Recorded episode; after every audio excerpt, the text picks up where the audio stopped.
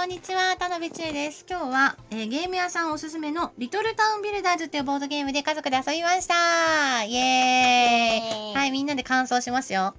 妹ちゃんがぶっちゃけで優勝しました。ねうんどういうところが勝因ですか？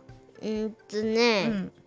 前この10点、うん10ポイントのカードのやつかな前、うん最初は8立てたんだよね点のカードをやろうとして、うんなんか確石をかにね4つ貯めてたのねうん。で10のやつをあるって知って、うん材料が石4つで同じだったからこっちを使ったのが高かったんじゃないかな、うーん。そうだね。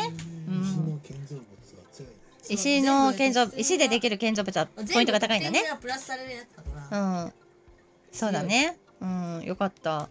うんはい。ワーカープレイスメント。食料のやつ食料のやつね結構いい交易所ね。そううん。食料所そうだね。木2つで作れるから作りやすいしうん。で食料足りなかった時もここで行けば食料が出てくるからそうねいろいろ戦略を立てないといけないですね。うんえっ、と、このゲームはいわゆるワーカープレイスメントと呼ばれるタイプのゲームです。はいはい。これは、えーワーカー、かっこ労働者コマを建築タイルのそばに配置することで、え？建物？あ、そう。建物ごとに決められた、あ、そうか、様々な効果が発生します。ね。しかも、労働者にはお給料を払わないといけない。お給料は魚か麦ですね。食料食べ物うをん。猫さんにあげるそう。猫さんがワワーカーでね。だからお給料を払う魚か麦もゲットしつつ自分の、えー建物もゲッあの拡大してポイントをもらわないといけないからやることが多いからカタンよりちょっとねうんやることが多いと思う。難しいかもしんないけど楽しい。そう楽しい、まあ、ただこのリトルタウンビルダーズはワーカープレイスメントのタイプのすごく初心者に向いてるっていうことでおおすすめっていうことで買いました。でもすごく良かったですねこういう形のタイプの、えーとボードゲームはママも初めてやりました。パパも初めてじゃない？ね。だから初めはそのお給料払うってことパパ分かりませんでしたね陣地拡大することばっかり考えましたね。まあはず分かんないからしょうがない。やってみてだからでもね9た枚くさん、たくさん建造物を建てたからそう、だいぶ有利に進んで、ただ、そうそうポイントがね。石造建築物に負けた感じ。うん、妹ちゃんが高いやつを考えてね一番高いやつを立てたからやっぱりそしたらポイントが強いよね。他の人よりポイントが高いわけだから。パパが立てたやつも結構強いやつばっかり。そうだだねでも数が、建てた数が一番多いわけだよ。そうだね。パパいっ五ぱい五件、建築してるから。五件建てたから、うん。かかなりハイスコアだったんだけど、うん石造建築物の方がうん。よりハイスコアなので、うん。それに負けた。そうそうだだね。ね僕は、うん。あれ一番高いやつと2番目に高いやつを1個取ってたから、うん。多分高くてうまくいったんだと思う、そうね。うん。そうだわ。そうん。そう。うん。であの食料品店今回端っこに置いちゃったけど、うん。これ結構真ん中に置いてたらやっぱみんなこれ使うから、いっぱいお金もらえて、うん。それでそんで結構あの最後のあのお金で加算するやつも結構もうちょっと増えたのかなって思いました。そうなのよ。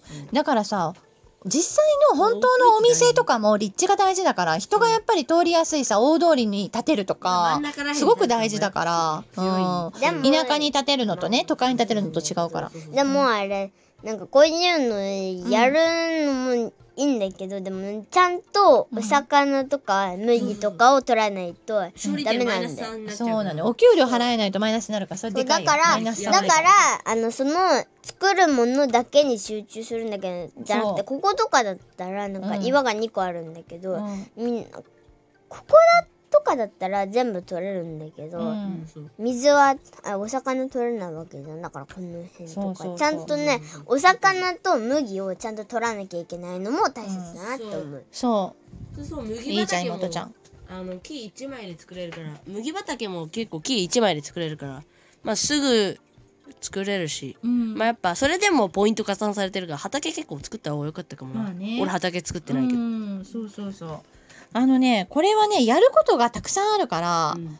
あのー建物を建てたりあそれお母さん。建物を作ったり給お給料もお給料の資源ももらっとかないといけないしあと目標カードっていうのもあるじゃん。だからやることが複雑だからこれはね8歳以上って書いてるんだけどまあママも書いてるのを見なくても8歳ぐらいかなと思うね複雑なこと考えていかないといけないからやっぱねちっちゃい子には無理なの幼稚園児さんには無理なの。いっぱいやることがあるから。まあね考えることは多いよ。そう。すごろくみたいねこうもう道が決まってるわけじゃないから。そう。でも楽しい。そう。だからねそれはね小学校以上だなと中学年以上だなと思いましたよ。だからできますね妹ちゃんね、うん。今3年生だから。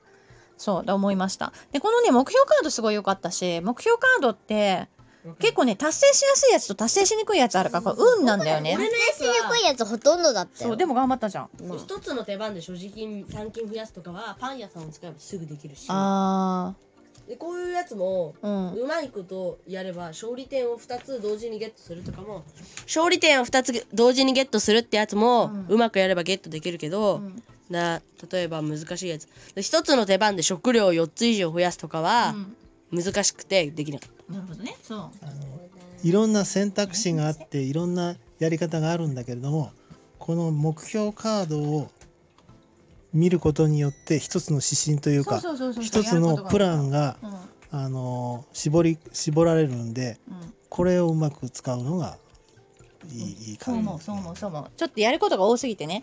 だから世の中いかに目標が大事かってことよ。たでも目標カードはうん。難しいやつあででもうん目標カードはうん。簡単なやつは2点だけど難しいやつは3点。だそうだね。だからそれはそれでやりがいがあるなやりがいもあるよ。そうそうそうそうそう。あのね目標を立てるだけでもね自分がね意識が向上するしあの幸せになるんだって。だからね普段の話ね。目標ってすごい大事よ。それも勉強になるね。